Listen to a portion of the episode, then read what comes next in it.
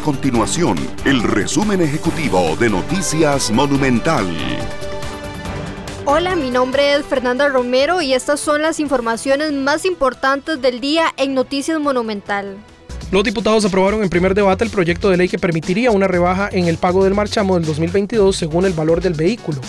Los vehículos particulares con un valor fiscal de hasta 600 mil colones se les aplicará una rebaja de hasta un 48%.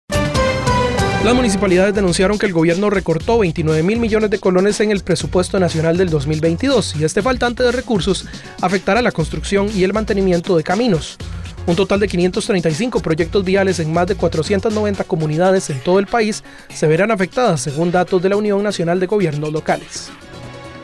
Estas y otras informaciones usted las puede encontrar en nuestro sitio web www.monumental.co.cr.